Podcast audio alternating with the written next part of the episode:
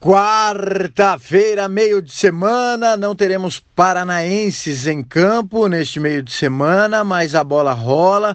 Rolou ontem no Campeonato Paulista, Santos e Palmeiras se classificaram para as semifinais, obviamente que eram os favoritos e assim fizeram valer o favoritismo. Hoje tem Corinthians buscando a vaga, tem o São Paulo, acredito também que vai dar os quatro grandes nas semifinais do Campeonato Paulista.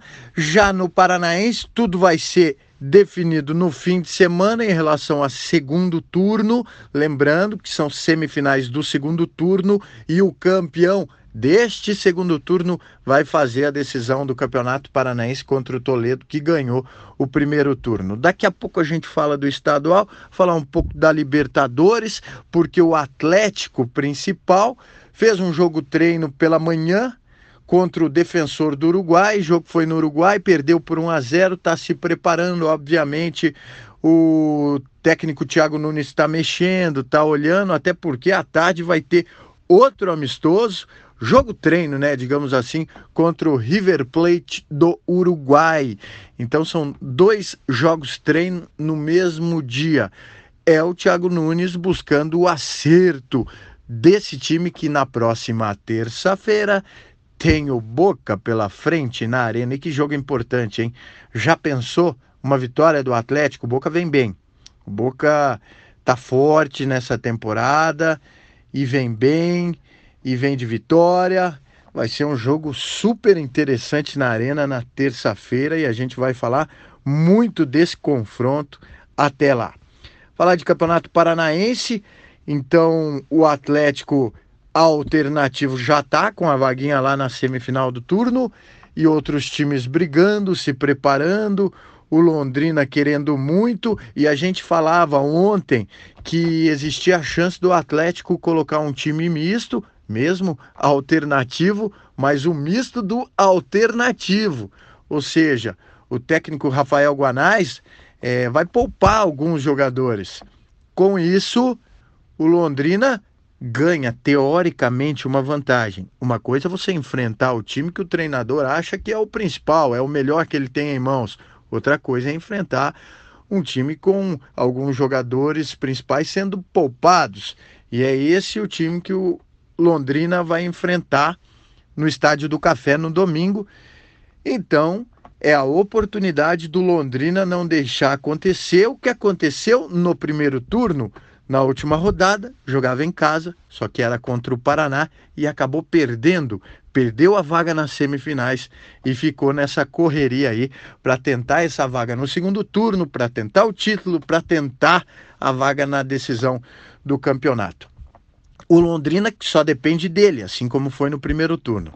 Já o Operário vai torcer e muito para o Atlético mas está de olho no Foz também. A gente mostrou aqui no nosso site, globesport.com.br Paraná, notícias do fantasma. O fantasma está alerta, está ligado. Vai enfrentar o Foz, que já está rebaixado, mas nada de sapato alto, nada de deslumbre, não. Tem que ter respeito.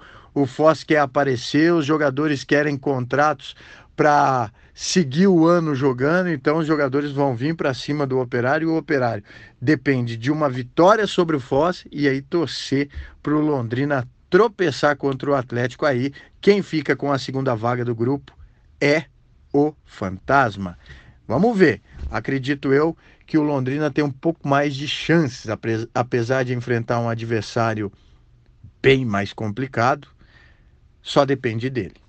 E no outro grupo, como também a gente vem falando, a briga é boa, só um time, só o FC Cascavel não tem chance. O resto está tudo brigando para se classificar. No clássico, ou os dois podem sair desclassificado, ou um deles com a vitória se classifica.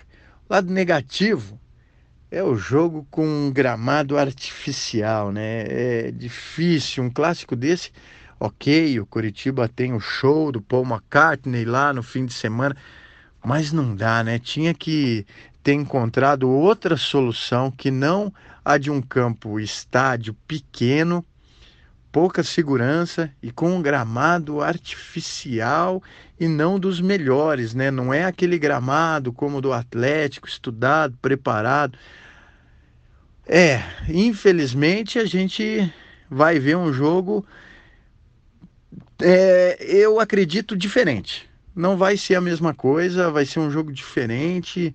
É, jogadores treinam no gramado normal, vão jogar nesse artificial. Vamos ver o que, que vai acontecer. Paraná e Coritiba buscando a vitória, buscando a classificação para o segundo turno, também na briga. O Cascavel CR, o Rio Branco, até o Cianorte está na briga também por essa vaga no segundo turno.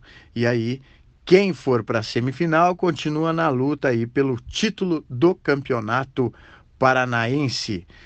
E a notícia triste do dia foi na noite de ontem, né? Mas a gente é, ainda sente muito e fala sobre o assunto.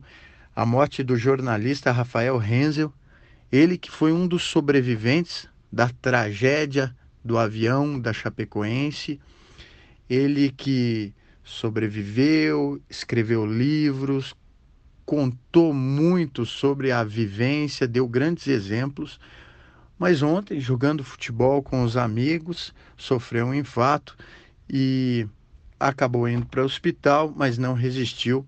Deixa um legado de muita força, de muita fé e a gente lamenta muito.